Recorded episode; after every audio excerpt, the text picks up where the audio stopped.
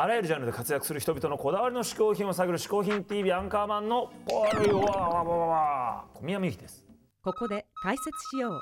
好品とは風味や味摂取時の心身の高揚感など味覚や収穫を楽しむために飲食される食品飲料や喫煙物のことである。この概念は日本で生まれたものであり日本独自の表現である。しくしくしくしくしく今週のゲストはポップカルチャー研究家で外務省アニメ文化外交の派遣講師として海外でも活躍する桜井高政さんです。はい桜井さんですね、いはい。もう今本当世界中からこう注目されてるこの日本のこうアニメ文化とか、アイドル文化ね。その専門家ですから果たしてその方が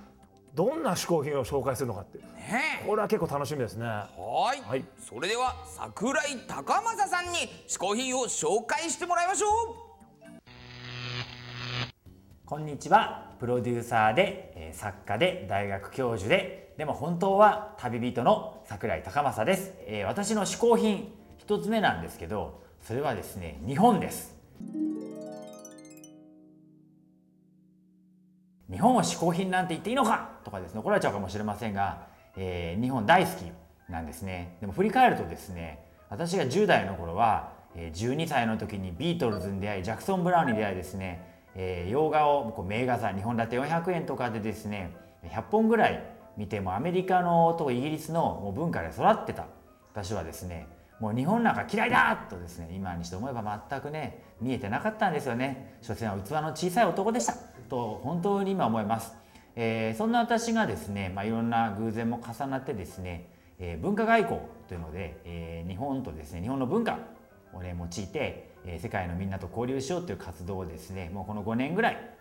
えしてます。でむしろですね日本の良さは海外のみんなによって教えられたのかなっていう、えーことを思ってますよね。例えば、えー自分にとってねもう全くロック少年だったんでもう遠い遠い世界自分には関係ないものと思ってた、えーアイドル、えーっていうのがいかに、えー日本にしかないものでしかもそれが伝統、えー芸能といわゆるですねと言ってもいい、えー匠の技術の上に成り立てたりとかあとビジュアル系もうねビジュアル系も私にとって関係ないものと思ってました。本当に器の小さい男でした。ごめんなさい。日本にいると例えばアニメもそうなんですけどアニメとかビジュアル系とかアイドルとか、まあ、当たり前なもので別のものですよね。でも世界のみんなにとっては例えばそれは能や歌舞伎や狂言や、えー伝統的な、ね、文化と日本のポップカルチャーは何も変わりがないんです。つまり日本は日本にしかないものを作る国だと、ね、この東洋の、えー島国でですね生まれたものがですねインターネットというものを通じてこの21世紀に入って僕たちの知らない間に世界に広まりました。で今ですね特にアニメが日本の牽引でそのアニメの中に描かれてるってことから日本に対するね関心がどんどん高まっていったんですけども、日本関連イベント、日本のアニメを中心にしたイベントが、まあ、1万人をですね、えー超えるイベントが多分世界では200じゃ効かないですね。1万人以上のものですよ。ですごいのはそれが日本人がやろうって言ったのではなくて現地の人が現地の人のためにやってるイベント。なんですね。それに日本がついてるんですよ。何か漫画とか日本とかねジャパンとか必ず日本を連想させるものがタイトルについてます。こんなねありがたいことをしてもらってる国ってそうそうないと思いますよね。だから海外からのね若者をどんどん受け入れてほしいしみんなもねどんどん外に行ってほしいと思います。友達が一人できる。これだけでねその国に対するね認識はまるで変わってきます。で日本はね面白いものでみんな日本の悪口を言わないんですよ日本好きが。びっくりするぐらいみんなねもう涙が出るぐらい日本のことをこんなものがあったこんなものがいいっていうのを Facebook や Twitter で紹介してくれてます。ね、えーそんな彼らの気持ちに寄り添ってえー見る。もうこれだけで多分世界と日本の距離は、えー全然変わってきます。世界がねお互い理解し合うのって本当に難しいと思うし、ねえー理解し合えることはないんじゃないかとすらですね思ってしまうかもしれない。でももしかするとこの日本が作った文化でね価値観が共有することによって世界はもっと明るい未来を作れるかもしれない。僕はそんな風に信じて、文化外交活動を続けてます。是非ねこれを見てる皆さんと、えーお友達になって世界いろんなところにね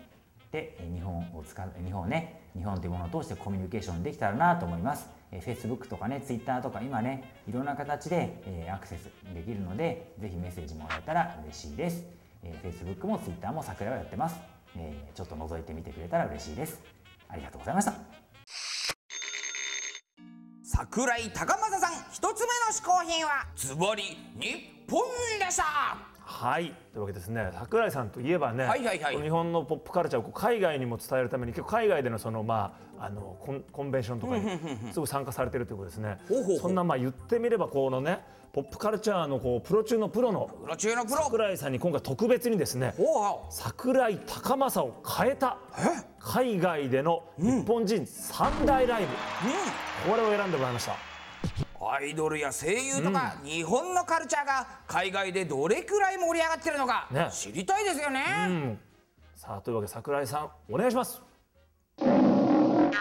えー桜井高政を変えた、えー海外での日本人ライブベスト32010年の7月パリでモーニング娘。のですねプラチナ期と言われている高橋愛ちゃんがリーダーだった時のですね有料ライブがあったんですね。でこの時に、えー30ユーロぐらいの値段だったんですけど4000人の人が集まったんですよ。まずこれ自体が経典、えー同時の出来事。だったわけですけどでもそこにね、えーなんとなくせっかくいるんだから見ても見てみようと思って行った私が驚いたのはそのクオリティの高さだったんですねモーニング娘。って伝統芸能なんだってことにですねその時気づいたんですね見れば見るほどですねやっぱりすごいなと思ったんですねでさらに新しいメンバーが入ってきて当初はね愛ちゃんとか玲奈ちゃん卒業したらもう卒業なんだろうな俺もと思ってたんですけど新しいメンバーが入ってきた瞬間にですねこれは永遠に卒業できないと。で私のですね、えー永久留年が確定、えーいたしましてですね、えー今に至っております。次なんですけどもえー2011年のですね冬モスクワでのですね桃井春子さんのライブです。で桃井さんのですね、まあ、海外での人気というのは、えー当然知識としては知ってましてえーその前にですねメキシコでですね一度拝見してすごいなと思ったんですね。でもそれ以上に決定づけたのはこのモスクワでした。多分桃井さんが歌い始めた時点ではもちろん桃井さんの濃い、えファンの方々はいらっしゃったんですけどそこにいたたくさんの方々の大部分は桃井さんを知らなかったと思います。ところが桃井さんは、え歌い終えるライブの終わった1時間ぐらいでしたかね。頃にはそこにいた700人から1000人ぐらいかなの、えー観客をですね完全に虜にしてました。で、えー最後ですねみんなものすごい熱狂と温かい歓声の中でですねライブを終えたんですけどもなんだろう誰も知らないところから終わった時点でその人のファンになるってすごいことだと思うんですよ。でノープロモーションで何度も何度もいろんな歌を聴いて、えーかせているわけではない段階でこれだけ人の心を持っていく、えー可能性が、えーあるんだとそれを日本人アーティストができるんだともちろん誰でもできることではないしそれは桃井さんだからできたことだと思うんですけどもでもそれを日本人がやったというですねえー衝撃を目の当たりにして僕は桃井さんっても人をもっと尊敬したし日本というものの可能性をもっと感じることが、えーできた、えーライブです。3番目はですねまさについ最近のことなんですが2013年7月、えーパリのですねラ・シーガルというですね老舗のライブハウスであったキュートの、えーライブです。海外でですねいかにキュートが人気かということはですねえ海外の、え人たち若者たちから僕いつも聞いてました。で満を持して初めての、えライブでパリに行ってですね大成功でした。40ユーロぐらいでしたかねチケット。で1300人の、え観客でライブハウスいっぱいだったんですけどもなんだろうな一体いや僕も大好きなアーティストいっぱいいますけど同じことを日本人のどれだけのアーティストが今すぐできるんだろうかってやっぱり素朴に思います。一桁ぐらいの年齢からやってるからこそできる、えー芸事と一緒ですよね。踊りとですね歌。この両方のですねプロフェッショナルさにそこにいた全員ノックアウトされたし、えー僕もですね非常に改めてずっと見続けてきたのにノックアウトされました。で多分伝説のライブになってると思うんですけどもこんな風にね日本人がもっともっと海外でライブする機会が増えたらいいと思うしやっぱり行くんだったらね海外に待たれてる本物のねアーティストに行ってほしいなと思うしキュートが今回満を持して初めて海外に行ってですね、成功を収めたっていうのはこれからの日本と世界の関係においてすごく大事なんじゃないかなと思います。